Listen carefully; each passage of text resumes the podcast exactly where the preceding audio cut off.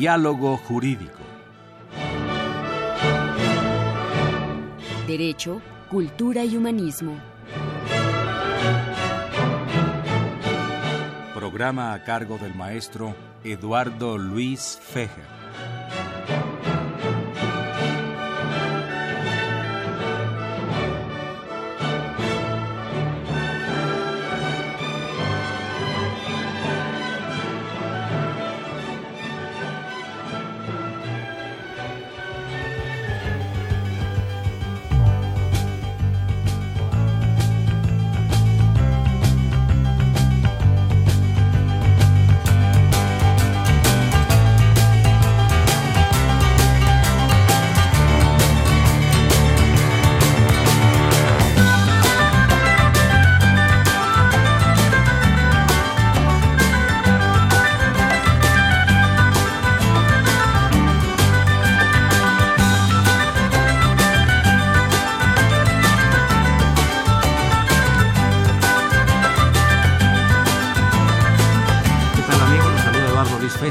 De la Facultad de Derecho con nuestro subtítulo Derecho, Cultura y Humanismo, Diálogo Jurídico.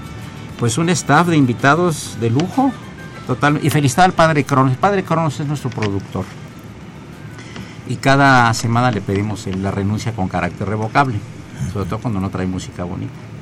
Entonces le dije que si no traía música bonita, había aquí tres médicos y dos abogados para que los médicos le hicieran alguna cosa y los abogados lo defendieran, aunque es indefensible. Es indefendible. Indefendible. Así es, así es. Un gusto tener al doctor Bernardo Tanur Tatz, importantísimo científico. Y perdonen amigos del auditorio que no lea los currícula de cada uno de ellos, porque si no tendríamos tres o cuatro semanas para hacer este programa y nos faltaría tiempo. Bienvenido Bernardo Tanur a los micrófonos de Radio UNAM. Muchas gracias. Doctor Enrique Azuara Pliego, un gusto conocerlo y tenerlo aquí en los micrófonos de la Facultad de Derecho. Gracias a usted, doctor. Muchas gracias. Antonio Fuente del Campo, distinguido científico también, escritor, cuyo libro vamos a presentar que tiene en coautoría con uh, Alma de los Ángeles Ríos. Muy bienvenido, Antonio. Gracias por la invitación. Gracias. Almita, Alma de los Ángeles Ríos. Luis. Gracias. Un gusto tenerte aquí, una mujer de una enorme actividad y de una, y de una enorme presencia en el mundo intelectual y jurídico de México. Y por supuesto, mi querido admirado amigo el doctor Ruperto Patiño Manfer, jurista reconocido internacionalmente y venturosamente fuera director de la Facultad de Derecho. Muchas gracias, Eduardo. Muchas gracias por la invitación. Saludamos en cabina a dos invitados, que son Jorge Luna y Araceli Durán. Bien, eh, yo quisiera empezar con el, con el doctor uh, Antonio Fuente del Campo sobre este libro que está presentado, presentando que está patrocinada por la Comisión Nacional de Derechos Humanos, que se llama El Derecho Humano a la Salud frente a, la responsabilidad médico-legal, una visión comparada. Tiene muchos capítulos este libro, tú tienes eh, un compromiso ahorita de tipo eh, profesional, pero aquí tratas una cosa muy interesante que es la relación médico-paciente. Yo sí voy a ver un médico y cualquier amigo del auditorio, y nada más de ver la cara al doctor, o me siento a platicar con él o me retiro. Hace unos días estuve con algunos médicos y yo dije, yo con estos no les hago consulta. Qué importante es que haya el contacto visual, la cordialidad, la atención, la cortesía de un médico en la relación médico-paciente. Sí, definitivamente la primera impresión cuenta muchísimo. Ah, la relación médico-paciente es fundamental porque, como en todo trato interpersonal esta relación sobre la que se construye el resto. En este punto nace la confianza del paciente por el médico y la confianza del médico por el paciente, porque es una relación bilateral. El paciente escoge médico y el médico escoge paciente. ¿Por qué escoge paciente? Porque debe de estar seguro que el paciente que va a atender va a seguir las indicaciones, las normas, va a ser un paciente que se conduzca con naturalidad ante las indicaciones, porque sin eso el éxito no puede ocurrir. Eh, de nada sirve que el médico se afane y lo trate en la mejor forma posible y con todos los cánones internacionales vigentes si el paciente llega a su casa y no lo hace. Pero esa es una parte eh, paralela al hecho. lo importante aquí es considerar que hay un verdadero decálogo de respeto mutuo, en donde se aclaran las, ah, los derechos que tiene el paciente y los derechos que tiene el médico. El paciente tiene derecho a una atención médica adecuada, sin duda, que él procura o trata de conseguir. Recibir un trato digno y respetuoso. Eso es fundamental en cualquier relación interpersonal. Tener la suficiente información en forma clara, precisa, con un lenguaje accesible para que le sea comprensible su situación y el tratamiento que se le propone. Que toda esa información tratada en el consultorio sea manejada con confidencialidad. Que nada de esto trascienda más allá de lo que el paciente permita. Eso es muy importante. Contar con facilidades para solicitar una segunda opinión en el caso de que lo consideren necesario. Muchas veces escucha uno un diagnóstico o una propuesta de tratamiento que no le parece conveniente, pues debe de tener la posibilidad abierta de buscar a alguien más y escuchar una segunda opinión, cotejar ideas y poder tomar una decisión cuando es el caso. Poder recibir la atención de, en el caso de urgencia en forma inmediata y con la calidad esperada y que merece. Todo eso es lo que el paciente merece y exige. Ahora bien, el médico también tiene derechos. Y eh, los, los derechos de los médicos implican muchas cosas, como es, por ejemplo, laborar en un ambiente adecuado, con instalaciones apropiadas, donde cuente con todos los recursos y los elementos necesarios para proporcionar esta atención de calidad suficiente. Ejercer la profesión en forma libre y sin presiones de ningún tipo, ni por parte de la autoridad de la institución, ni por parte del paciente mismo, y menos de sus familiares. Debe tener la libertad que la confianza que el paciente pone en él le permita ejercer con libertad y aplicar sus conocimientos y su experiencia. Tener a disposición los recursos que existe en la práctica profesional específica a la que se dedica y abstenerse de garantizar resultados. El médico debe de ofrecer y poner todo su entusiasmo y conocimiento en darle al paciente la mejor atención posible. No debe escatimar esfuerzo ni conocimiento en darle al paciente lo que considera mejor para él pero de ninguna manera debe de comprometerse garantizando un resultado. O sea, eh, pero se le puede decir, usted mejorará satisfactoriamente si usted sigue este tratamiento y si no, buscamos lo alternativo. Sí, definitivamente. Uno le plantea al paciente, bueno, usted tiene tal cosa, la forma de atenderlo es mediante este estudio, sin estudio, esta radiografía, lo que sea, llegar a una conclusión diagnóstica definitiva y de precisión, y el tratamiento, dependiendo de eso, será este, este o este. Y esa es la mejor opción que considero en sus circunstancias va a llevarnos a un feliz término. Va a sanarse, va a mejorar, va a tener una mejor calidad de vida, según el caso y lo que el paciente está enfrentando. Pero no podemos garantizar nada. No hay una garantía escrita ni firme porque la respuesta del paciente, aún bajo el promedio de condiciones de enfermedad, de medicamentos, de clima, de ambiente socioeconómico, lo que me quieran poner, es muy variable. Entonces eso nos imposibilita a garantizar el resultado en forma absoluta. Que vamos a hacer lo mejor que esté en nuestras manos, que vamos a aplicar toda nuestra experiencia, esa es una obligación hipocrática. Ahora, eh, ¿qué tanto se le enseña al médico en las eh, facultades o escuelas de medicina esta cosa ética que muchas veces ha, abordado el, doctor Tanur en sus libros y en sus conferencias. La ética del médico, la no comercialización de la medicina ah, y de los hospitales. Sí, definitivamente es una piedra angular en el desempeño de la práctica médica. Y no nada más a nivel ah, institucional, sino también a nivel privado. La ética es eh, el centro de todo y todo debe de girar a través o alrededor de una conducta ética. Uno puede en un momento dado equivocarse, pero no cometer un error a sabiendas por ser o, actuar en forma eh, poco práctica o ética. O dolosa. o dolosa. ya cuando el dolo está de por medio, bueno, ya estamos hablando eh, a priori de un problema serio. La ética es junto con la moral, son los dos eh, elementos básicos para la relación con el paciente. Hay un caso que les planteo a ustedes que ocurrió en el ah, campo de, exterminio nazi de los Auschwitz, en Auschwitz, que eh, era un médico joven que a los papás, que eran mayores, los metieron a la cámara de gas delante de este médico que estaba ahí. Y él supo quién los metió, quién los escogió. Y después este señor que los escogió se enfermó gravemente y este, este señor le tocó como médico. ¿Qué alternativa podría haber al que mató a tus padres y tienes un enfermo muy grave que es el que ocasionó la muerte de tus padres? Fíjense qué dilema tan interesante que además ocurrió y yo sé el resultado. El resultado es que el señor atendió al nazi y le salvó la vida. Teléfonos en el estudio, en cabina 55 36 89 89.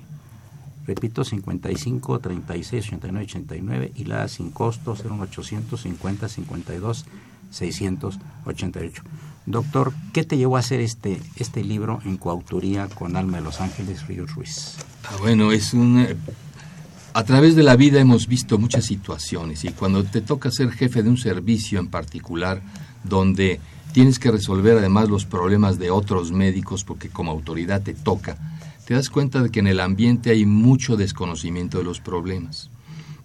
Un médico recibe una amenaza de queja o una amenaza de demanda y desde ese momento el hombre se quiere em- emigrar a la legión extranjera, no quiere saber nada de nada. ¿Por qué? Porque se aterra ante la ignorancia de hechos que son muy simples. Si el, el médico supiera en qué consiste todo eso, cuáles son las bases para establecer una queja y tiene controlados los elementos por haber realizado una práctica ética, honesta y bien llevada, no tiene por qué tener ningún temor, simplemente enfrentar el hecho y resolverlo. Asesorarse de un buen abogado, honesto, que conozca el tema, para que lleve el caso. Uno no lo va a hacer. Pero el que el médico sepa en qué consiste eso, le aligera mucho la carga cuando se presenta un problema de estos. Ahora bien, hay textos sobre derecho ah, a- al respecto del tema, hay libros sobre medicina que tocan el tema, pero que yo sepa no hay ninguno donde se combinen los dos factores en una sola receta y tratado en forma lega, con un idioma simple y llano que permita entender a todo mundo.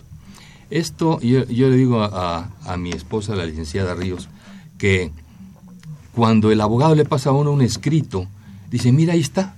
Y uno lo lee y no entiende nada. Y para eso está clarísimo, ¿no? Yo le digo, bueno, a ver, yo te voy a pasar eh, una relación con un médico, con un paciente, en el que te digo, lo que usted tiene es una inflamación de la ámpula de váter porque el colédoco no está siendo suficiente y el hígado puede caer en una ah, X. eh, El paciente se queda de así y dice, bueno, doctor, ¿qué día me voy a morir? No, simplemente hay que explicarle con idioma llano qué es lo que tiene. Y los abogados también caen en ese problema. Doctor eh, Antonio Fuente del Campo, muchísimas gracias por tus comentarios, por este estupendo libro. Estuve en la conferencia que dieron ustedes eh, dos en, la Facultad de Derecho con gran éxito por la claridad con la que se expresaron. Decía Ortega Gasset que la claridad es la obligada cortesía del escritor, del profesor y del filósofo. Es el 860, esto es Radio UNAM, es el programa de la Facultad de Derecho. Continuamos.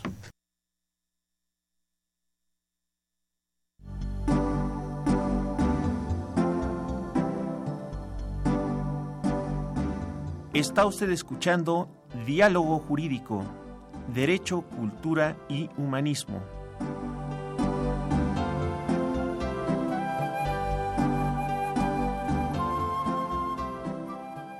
A través del 860 de AM. El alma mater del cuadrante.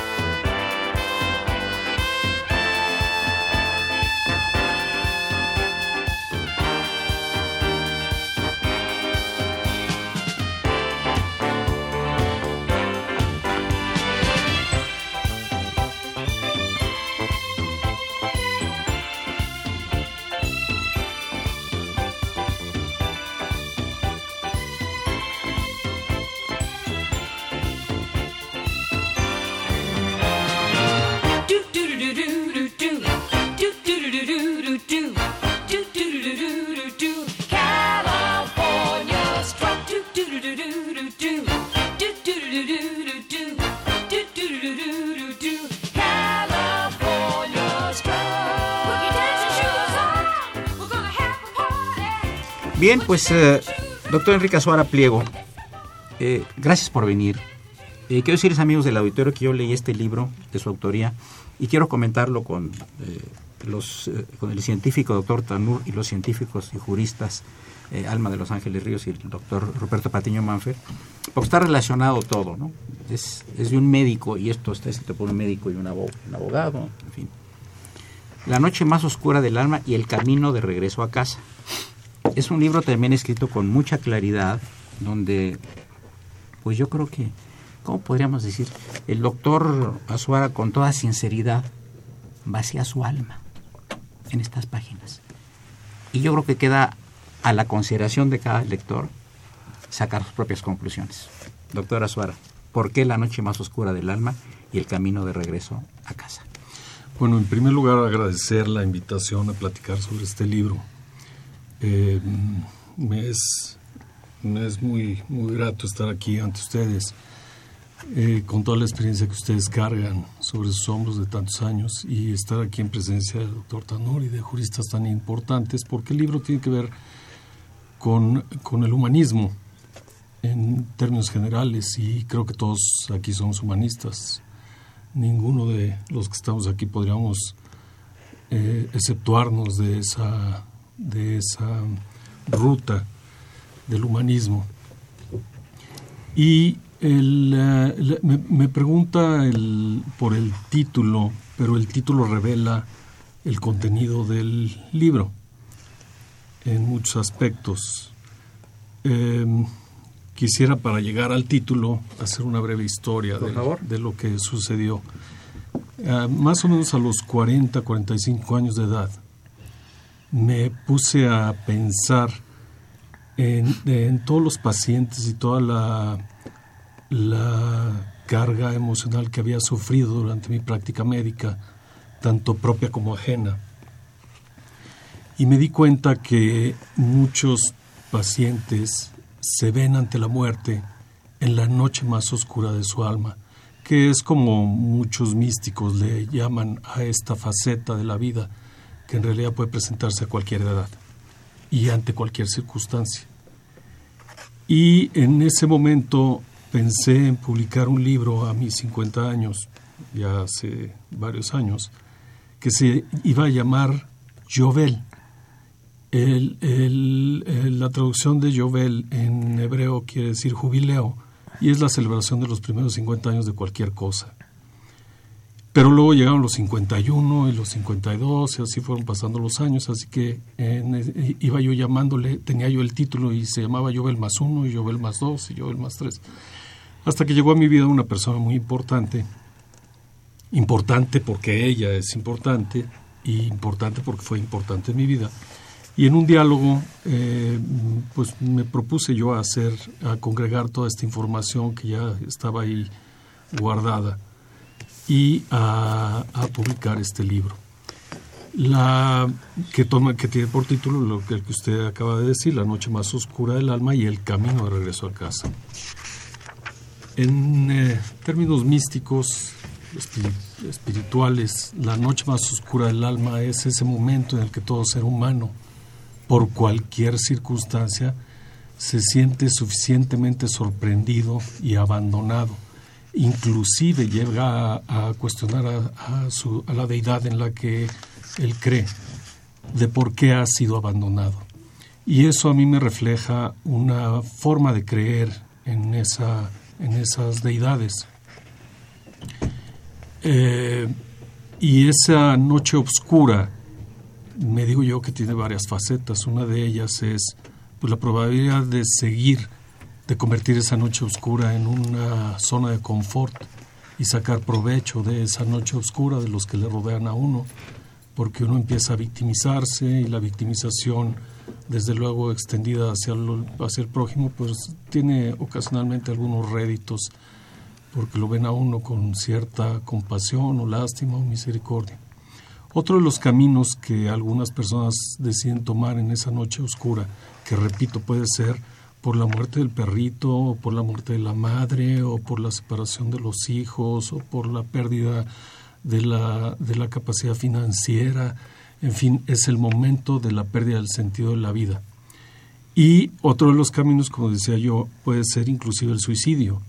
No es soportable esa noche oscura del alma y no logra uno traducirla en una, en una luminosidad, en una luz que pueda permitirle a uno la, segunda parte del título del libro, que es El camino de regreso a casa. Otro de, los, de las eh, formas en las que puede uno enfrentar esta noche oscura del alma es convertirla en la noche oscura del ego, que es en el libro al que yo propongo como uno de los grandes males en sus esferas eh, más primitivas, entendiendo que el ego en sus formas eh, fundamentales, pues es el que nos puede hacer salir del peligro, subsistir, salir a trabajar y hacer inclusive el bien o convertirnos en grandes, grandes artistas o convertirnos en escritores o filósofos o en médicos inclusive o cualquier otra profesión digna. Pero en sus formas primitivas, en las que se convierte en nuestro más grande enemigo, pues nos hace cometer nuestros máximos errores y tomar unas decisiones inadecuadas. Y la, esta noche oscura del alma que yo viví, que yo sufrí en carne propia, pero no, el libro no está hecho para que me encuentren a mí en el libro, sino para que cada quien se encuentre en él y, y encuentre también las herramientas que pueden convertir a la noche más oscura del alma en la noche más oscura del ego y a su mismo encontrar un camino de regreso a casa, que es la casa, es la, lo, traduzco yo como la esencia espiritual de cada uno de nosotros y que para fines prácticos es exactamente la misma, no cambia, no, no hay variaciones.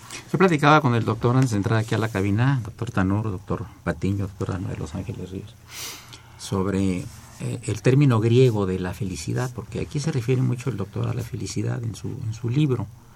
Eh, felicidad que es un concepto evanescente, que es un estado de ánimo pasajero, no hay felicidad completa ni permanente. Pero para los griegos el concepto de felicidad es muy interesante. Le llamaban ataraxia. Y la ataraxia era, para el griego, la felicidad, salud en el cuerpo y paz en el alma. ¿Qué opina el doctor Tanur? Pues me siento sorprendido y agradecido nuevamente con el doctor Fejer por haberme invitado y sobre todo tener estas personalidades a mi lado, jurídicas y médicas, y la persona de la fuente también, conocido como Torrino. No conozco el libro del doctor, pero lo ojeé. Y Séneca dijo, es tan grande el placer que se experimenta al encontrar un hombre agradecido, que vale la pena arriesgarse a no ser ingrato. Y allí, en este momento, la página que me interesó. La página te buscó a ti, ¿no? Algo así. Ruperto, ¿qué opinas? Algo así. Sí, de, desde luego, ¿no? La, eh, me, me, ha llamado mucho la atención lo que hemos comentado aquí, lo que hemos escuchado. Eh, primero de la relación paciente-médico Sí. y, y ahora de este tema que toca el doctor Tanuri, que viene en el libro que estamos comentando, del eh, agradecimiento. Eh, a, a mí me ha llamado mucho la atención cómo se han escalado los conflictos entre paciente y médico en los últimos años eh, y qué es lo que está pasando con la medicina cuando, lo decía el doctor eh, Fuente del Campo hace un momento, eh, también se refería un poco a esto, cuando se presenta el conflicto ¿no? entre el paciente y el médico, el conflicto porque el paciente piensa que no fue bien tratado o que hubo alguna negligencia médica y el médico pues defendiendo sus protocolos y su forma de, actuación. Pero esto lo que ha generado al final de cuentas ha sido un, encarecimiento de la medicina enorme, porque los médicos, en el, el, lo decía el doctor Fuente del Campo, en esa actitud de decir, bueno, ¿cómo me protejo de una eventual eh, reclamación, de una eventual demanda? ¿Me va a costar? ¿Significa dinero? Entonces, eh, hacen que una, un diagnóstico, no sé, yo no soy médico y a lo mejor voy a decir una tontería, pero un diagnóstico que pudiera ser en, el consultorio, a lo mejor tiene que sostenerse con eh, exámenes médicos y exámenes de laboratorio para estar muy seguro de lo que se está haciendo. Y yo quisiera eh, pensar cómo, cómo hacer para que no se dé este conflicto o no se dé de manera tan, eh, tan frecuente y de una manera tan escalada ¿no? entre el paciente y el médico, en donde los abogados entramos, ¿verdad? En defensa de, ya sea del médico o en defensa del paciente. Y entonces todo se convierte en un problema de dinero, ¿no? De, de- de- quién tiene más y quién tiene menos. Y al final al médico le cuesta, ¿no? Pero quizá eh, también el paciente sufrió algún, ah, algún daño en su salud por una mala atención. O sea, eh, ¿cómo, cómo hacer para, eh, para resolver este conflicto, no? Entonces sí estoy con muchas eh, inquietudes en la cabeza y los médicos nos podrán decir. Fíjate que el doctor el doctor Tanur este desde hace muchos años ha tratado el tema de la iatrogenia, ¿no? Escrito y en conferencia. Sí, sí, doctor, quería comentar usted algo. No, algo, a- algo que me parece muy, muy importante y que se puede extraer de lo que está, de lo que está ahorita comentando, en función del libro La noche más oscura del alma y el camino de regreso a casa, es que eh, este es el gran problema traducido a todo lo que nos sucede todos los días y pensamos de inmediato en lo caro que nos va a salir en términos económicos, en términos materiales. Desde mi perspectiva, la, más grande de las carestías en esa pérdida de la relación médico-paciente y, y- y dado por la herramienta que viene aquí en este libro es la pérdida de la paz. Ese es lo más caro Claro, eso en realidad. Si, si ustedes se fijan y nos vamos, eh, eh, eh, podemos conjugar perfectamente bien estos dos libros porque al final del día son dos intentos humanistas de conciliación. La máxima conciliación para mí es en el término de lo que usted dijo al principio, la paz. Y entonces muy frecuentemente nos vamos por el lado de lo material. ¿Qué es lo que puedo extraer de esto en este momento que está sufriendo una pérdida de relación un médico y un paciente? Pues dinero. Sí, pero lo que más están perdiendo ese médico y ese paciente son su paz, que es lo más caro. Y es ahí, dicho en el libro, el patrimonio más grande al que podemos aspirar. A mí muchas veces me preguntaron durante mi vida, eh, en varias etapas, qué era lo que yo buscaba en mi vida y nunca respondí la felicidad. Yo no busco la felicidad. Yo siempre respondí, busco estar en paz. Qué bien, amigos. Llegamos a la parte media del programa. Vamos a continuar eh, con estas distinguidas personalidades. El doctor Bernardo Tanur Tats, el doctor Enrique Azuara, la doctora Alma de Los Ángeles Ríos Ruiz, abogada, no es médico. Y el doctor Ruperto Patiño Manfer, distinguido jurista también, exdirector de la Facultad de Derecho. Eduardo Luis Fejer, continúen, es el 860. Esto es Radio Universidad Nacional Autónoma de México.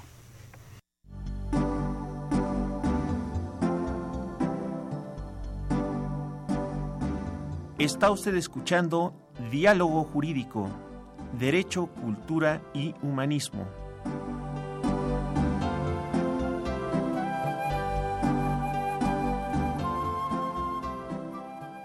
A través del 860 de AM. El alma mater del cuadrante.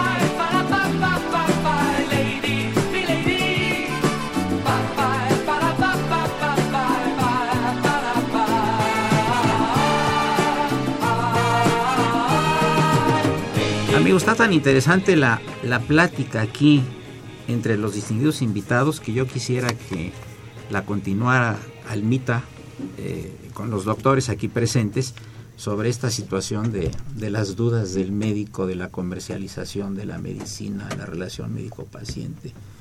Y lo que ha dado el doctor, Tanur, que son aspectos tanatológicos, o sea, de la, agonía de, del enfermo y la dignidad de la muerte de la que tanto habla. Alma de los Ángeles Ríos Ruiz. Pues primero muchas gracias, doctor Eduardo Fejer, por invitarnos.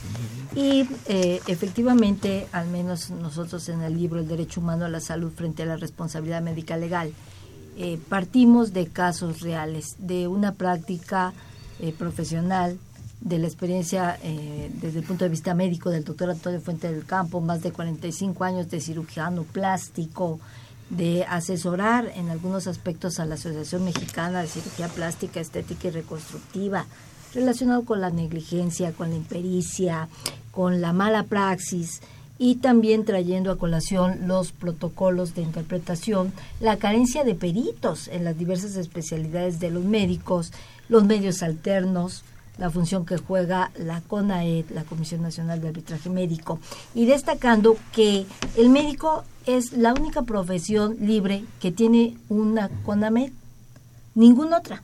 O sea, ellos tienen un medio alterno y sus actos y sus omisiones son llevadas a una instancia conciliadora.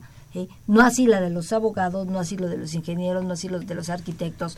O sea, desde el inicio al médico se le ubica en una posición, yo diría, eh, discriminatoria, porque obviamente el bien jurídico a tutelar es la vida y el médico surge de códigos de ética, del propio juramento hipocrático, y sin embargo lo vemos que es víctima precisamente de múltiples demandas. Doctor Danur. Lo vemos en este libro. Doctor Danur.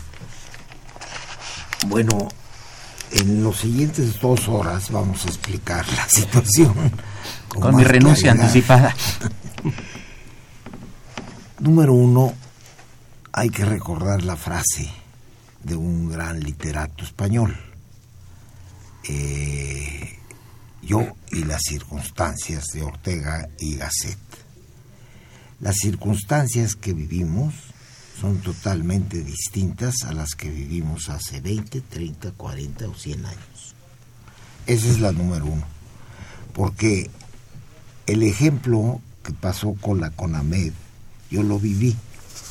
Estaba yo en mi casa, medio dormido, y Juan Ramón de la Fuente, que es mi amigo de mucho tiempo, eh, estaba de secretario de salud y dice, en octubre vamos a tener la Procuraduría de Salud.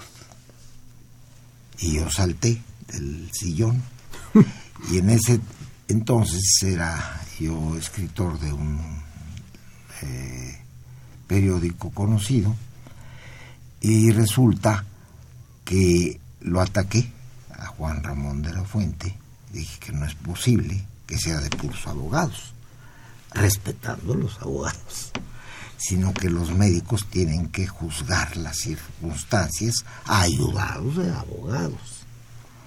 Era al revés. Entonces me llamó a la Secretaría de Salud y hablé con ocho personas, ocho doctores que son, que eran alumnos míos seis, así es que ya tenía la votación a mi favor de cambiar eso por otra cosa. Él reconoció públicamente que la CONAMED fue una situación que salió de esa conversación. Es una cosa interesante y cambió el destino de las cosas. Pero yo y las circunstancias es muy importante en nuestro tiempo, porque las circunstancias que vive el paciente y el doctor deben ser conocidas ampliamente de la historia de lo que nos pasa. ¿Por qué razón? Porque lo que estamos pudiendo hacer como médicos es negligencia, impericia, ignorancia, exceso, defecto, omisión y error. Esas son las que yo manejo como director de calidad médica. Esas circunstancias las vamos manejando por varias y distintas circunstancias que suceden también entre nosotros y el mundo en que vivimos. Hay una parte en la cual el médico puede ser culpable y otra que el paciente sea una persona que no conocemos, pero que la reconocemos en una buena relación médico-paciente, en donde no nomás tenemos el deber de platicar con él su problema estrictamente de salud, sino tenemos que platicar el problema de las circunstancias en donde vive y conocer de fondo su historia, el tratar de hacer amistad, por lo menos en la consulta, con esa persona. Ya se mencionó mucho la relación médico-paciente, que es la base de la medicina, es la base del diagnóstico, es la base de lo que esa persona puede dar, que es su confianza. Bien, muy interesante. No, a mí se me estaba ocurriendo al paso de, esta, de este comentario tan interesante que todos los, seres, todos los seres humanos estamos ante esa disyuntiva, disyuntiva, yo y mis circunstancias. Y esas circunstancias frecuentemente llevan al ser humano a cuestionarse eh, de fondo qué es, lo que, qué es lo que está pasando con su vida, qué es lo que está pasando con su entorno, qué es lo que está sucediendo con, con, él mismo y su relación con su deidad en el caso de que tenga alguna.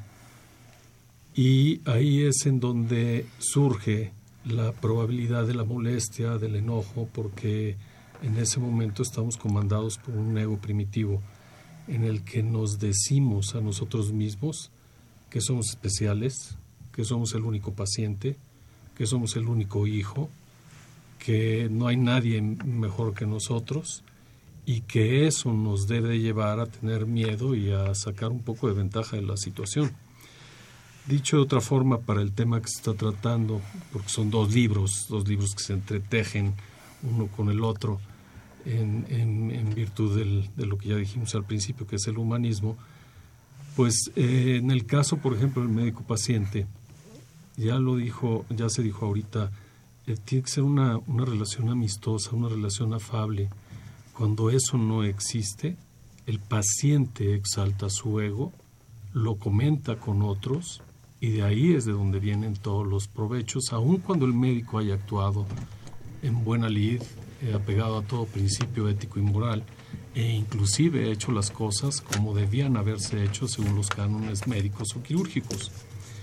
Pero eso muchas veces no le importa al paciente. En la otra esfera, en la esfera espiritual, que es la que yo abordo en el libro La noche más oscura del alma y el camino de regreso a casa, sucede exactamente lo mismo. El individuo pierde su paz, o nunca la ha alcanzado y no está en la posibilidad de encontrarla porque ha tenido una vida llena de oscuridad. Esa vida llena de oscuridad al cabo de estos 20 capítulos que nosotros tratamos aquí en este libro, trata fundamentalmente de un ego primitivo que nos está diciendo permanentemente tienes que ser especial, tienes que ganar la discusión, tienes que ganar esta contienda, no hay nadie que deba ganar por encima de ti. Y cuando, cuando convertimos esa noche oscura del alma en una noche oscura del ego, el ego se intimida un poco y ahí es la guerra, en donde, donde hay que librar la guerra.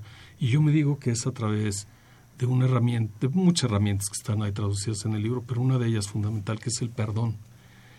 Y el perdón, eh, pues muchas veces se, se consigue en la por medio de la amigable composición si mal no lo recuerdo. Y, perdón. Brevemente. Y entonces el paciente y el médico retoman su cauce y, quedan, quedan a mano, quedan libres de, de este tipo de experimentos jurídicos que son muy costosos económicamente, pero también en términos espirituales de la paz. Le cuesta la paz a todo el mundo. Eh, la doctora Elena Durán, eh, si puede repetir el nombre de, los títulos de los libros y, cómo no, eh, doctor Azuara, ¿puede usted decir el nombre de, de, su libro, por favor? Sí, el libro se llama La noche más oscura del alma y El camino de regreso a casa. Es un solo libro, es un solo título porque son las dos esferas, la oscuridad y poder regresar a la esencia espiritual de cada individuo. Bien, Alma, eh, tú quieres regalar seis libros y eh, ¿quieren saber el, título de, tu libro? Ajá, es El Derecho Humano a la Salud frente a la Responsabilidad Médica Legal, una visión comparada. Está editado por la Comisión Nacional de Derechos Humanos.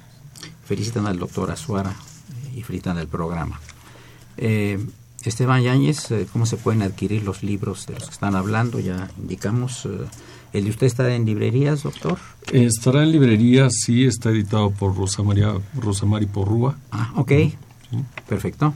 ¿Y el de, Se comunica conmigo. ¿Y el de Elección Alma y su esposo, el doctor Fuente del Campo? En la Comisión Nacional de Derechos Humanos. ¿Ahí lo pueden adquirir? De publicaciones.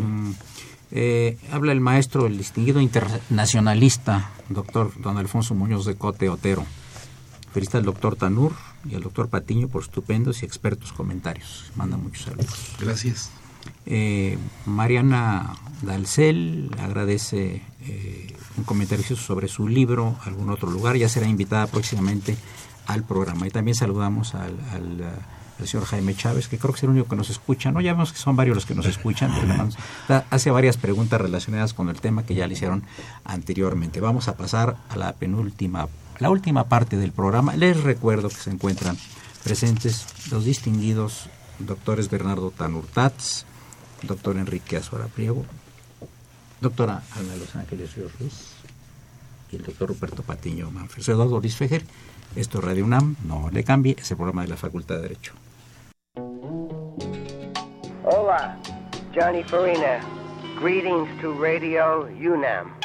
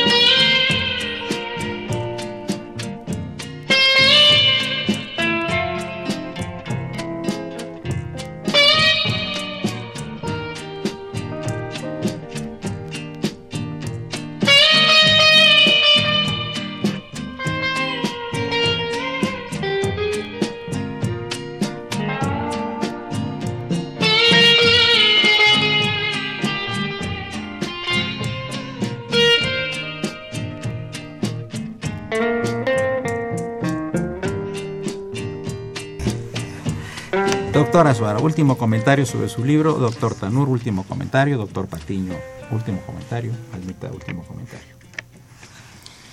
Bueno, pues solamente aprovechar la, oportunidad para decir que es un libro que se lleva, que se desarrolla sobre la base de un diálogo entre dos mujeres.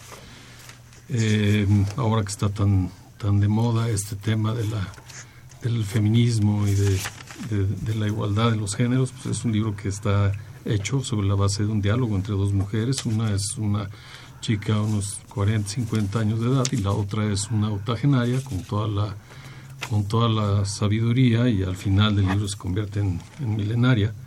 Tiene una reflexión preliminar hecha por Diego, el doctor Diego Valadez, un prólogo hecho por Gabriel Mornar, Browser, que es este querido amigo y fue mi coach en, en estos temas, prólogo Ernesto Lamuglia, y luego tiene 20 capítulos entre los que puedo elegir decir eh, que uno de ellos, muy interesante, la vida es un segundo entre dos eternidades, amarás a tu prójimo como a ti mismo, libre o imbécil, allí hago un, paréntesis porque es un capítulo fuerte en que nos confronta ante la gran necesidad de que al elegir ser libres debemos ser responsables. Dar sin tener necesidad de recibir nada a cambio, que al final del día yo lo traduzco como la única definición del amor. El milagro del perdón trasciende al karma. Esto porque muchos estamos ahí sumergidos en que vamos a pagar nuestras culpas en otras vidas. Y bueno, pues hay alguien que nos heredó esta, esta ley del perdón eh, Séneca y Lucilo, que son las cartas entre ellos dos, y hablan fundamentalmente de esto que después Fromm vino a traer a la UNAM, entre el tener y el ser, que son dos, dos dimensiones muy, muy distantes. El Hu ego, con un, con un guion entre el Hu y el ego, que es el, juego de la vida, que está comandado por el ego. Otro capítulo que se llama Vivir agradecido, Dios y los existencialistas con el propósito un poco de, de eh, conciliar todo este criterio de si Dios existe, Dios no existe, bueno, al final del día lo que debe de imperar es el amor y el amor es dar sin tener necesidad de recibir nada a cambio, sin tener necesidad desde el punto de vista de la ansiedad de la necesidad. Podemos tener deseo, pero cuando caemos en la ansiedad de necesitar algo es cuando estamos cayendo sobre los paradigmas del ego por qué creemos lo que creemos acerca de Dios y todas las mentiras que se nos han dicho y todo lo que nos hemos creído y hemos construido un Dios ególatra en, real, en realidad. La importancia de los niveles de conciencia, Dios y la conciencia racional, el ego y la guerra que hay que librar. En realidad no hay que pelearse contra nadie, hay que pelear contra el propio ego para poder subsistir. Y luego el libre albedrío, que es la única libertad que tenemos en realidad, que es entre elegir representar al amor o representar una vez más a nosotros mismos, que es el ego. Perfecto. Dos minutos. Bueno, lo más importante aquí es en estos tiempos la ética. La ética es comportamiento y tiene otras definiciones mucho más complejas que no puedo entretener con eso. Pero el comportamiento dice mucho de la persona que está oyendo una consulta y de la otra persona que la está dando. Y automáticamente eh, nos enseña esta situación lo que en alguna ocasión hice un escrito, el progreso siempre sueña con la simplicidad pero crea una constante complejidad. Y yo insisto en la complejidad de lo que estamos viendo en nuestro mundo. Tenemos situaciones de otros tipos, económicas, de salud y todo lo demás, que han influido en la mala práctica médica o en la buena práctica médica. Entonces lo que hay que luchar a como de lugar es tratar de hacer la buena práctica médica estable, persistente y ser el camino que deben de eh, hacer los médicos para conquistar al paciente. Y el paciente debe comprender y entregarse al médico en tal forma que pueda haber realmente una conviabilidad de amor. Perfecto. Patiño, tres sí, minutos. Sí, muchas gracias. Pues parte de la, del título de la obra que estamos presentando se refiere a la responsabilidad médico-legal de la que ya estábamos hablando hace un momento. Y yo considero que cuando el médico eh, es una persona bien preparada, eh, en su la especialidad del campo de la medicina que va a tratar cuando se apega a sus protocolos, a la ciencia médica, no debe tener conflictos de ningún tipo. Y si los tiene, debe salir airoso del conflicto, porque las cosas las hizo bien pero me parece que también puede existir, y de hecho lo pongo a consideración de, la mesa, eh, el médico no bien preparado o no especialista en lo que está haciendo. Hay un problema con los títulos que reciben los médicos, que les expiden la universidad y cualquier otra escuela de medicina, cuando les dan médico cirujano. El médico cirujano que sale de la facultad de medicina en realidad no es cirujano, es un médico general y la, cirugía es una especialidad que lleva muchos años de estudio. Entonces ese médico cirujano que tiene el título de médico cirujano y se atreve a entrar al cuerpo de una persona haciendo cirugía puede generar un problema de salud grave en el paciente y ahí sí el médico tiene una responsabilidad que tiene que enfrentar jurídicamente, ni modo. Ese es el punto, ¿no? Almita. Cuatro minutos. Cuatro minutos. Bueno, pues Tres, eh, tres, en tres. nuestro libro, El Derecho Humano a la Salud, del doctor Antonio Fuente del Campo y su servidora, manejamos aspectos relacionados con la proliferación de la medicina defensiva. Hoy por hoy, el médico desea o tiene necesidad de contar con un seguro eh, que le otorgue una protección legal contra actos que se configuran en la llamada mala praxis. También es cierto que esta medicina defensiva ha provocado que no se avance más en el terreno científico porque han encontrado los abogados un nicho de mercado para obtener en un momento dado frente al litigio eh, un ámbito ahí de, de conocimiento y de práctica profesional. Eh, nosotros en nuestro libro vemos que los problemas del sector privado difieren ante el sector público. El sector público, dada la carencia en muchas ocasiones de recursos materiales, de recursos humanos, muchos pacientes que atender, el médico se ve imposibilitado a hacer un diagnóstico clínico adecuado por la premura, por la saturación de actividades que obviamente lo conlleva poner en riesgo el ejercicio de su práctica profesional. En el sector privado también observamos situaciones donde eh, hay exceso de confianza, se invaden incluso el conocimientos que no le corresponden, por ejemplo el cirujano práctico practica, valga la redundancia, aspectos ginecológicos, entre otros. Creo que nuestro libro toca todo. Felicidades. Eh, el doctor Tano va a contestar una llamada rápidamente. Al señor, a la señora Guillermina Castillo, en donde quiere saber algo del doctor Lamoglia. Obviamente no hay tiempo para decirlo todo. Pues el doctor Lamoglia es un excelente psiquiatra. Claro. Compañero nuestro en los programas. De hace muchos años. De, de hace muchos años. Y obviamente estuvo eh, muy mal de salud. Pero afortunadamente ya la recuperó y recuperó sus sabios consejos. No tengo más tiempo para decir algo sobre él, Muchas pero con mucho gusto puedo de- darle los datos de él. Muchas gracias, doctor. Pues amigos del auditorio, ya terminamos con este interesantísimo programa. Estamos convidados, doctor, para hacer otro programa sobre el libro Muchas un poco gracias, más adelante. Lo mismo Almita, por supuesto, porque nos faltó tiempo. Fue una hora, pero creo que muy rica para todos. Aquí nuestro productor nos está felicitando. Eh, doctor Tanún, muchas gracias por su, tu presencia y comentarios, como siempre, tan, tan amable. Gracias. Doctor Azuara, un gusto y un honor, un privilegio tenerlo aquí con nosotros en los micrófonos de Radio UNAM. El agradecido soy yo. ¿Qué decir de Almita de Los Ángeles Ríos Luis? Queridísima amiga y jurista, sí. Eh, eh, las personas, hay, eh, Jesús Ríos, Ríos y Gabriela Romero se ganaron los dos primeros libros y los otros dos siguientes, los- las primeras llamadas, eh, también que la hagan ahorita nuestro productor, eh, Francisco Trejo, el padre Cronos, y pueden pasar a recogerlos a los servicios culturales de Radio UNAM, Adolfo Prieto 133, Colonia del Valle, entre Xola y Gabriel Mancera, horario de oficina de 9 a 3 y de 5 a 7. Eh, saludos a Jorge Luna y a Araceli Durán aquí en la cabina. Fue una operación de Socorro Montes, la imagen siempre grata del padre Cronos, don Francisco Trejo, y por supuesto saludos al asistente de producción, Raúl Romero, conocido como el niño héroe de la radio. Soy Eduardo Luis Fejer, la mejor de las tardes. Continúen, esto es Radio Universidad Nacional Autónoma de México. Me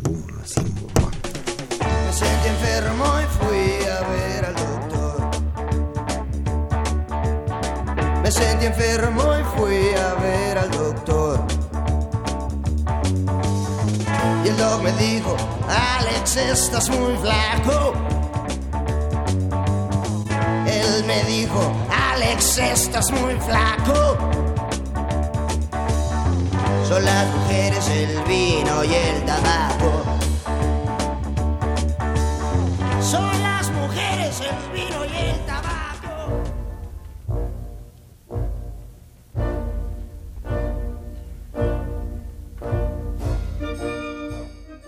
Diálogo Jurídico fue una coproducción de Radio UNAM y la Facultad de Derecho.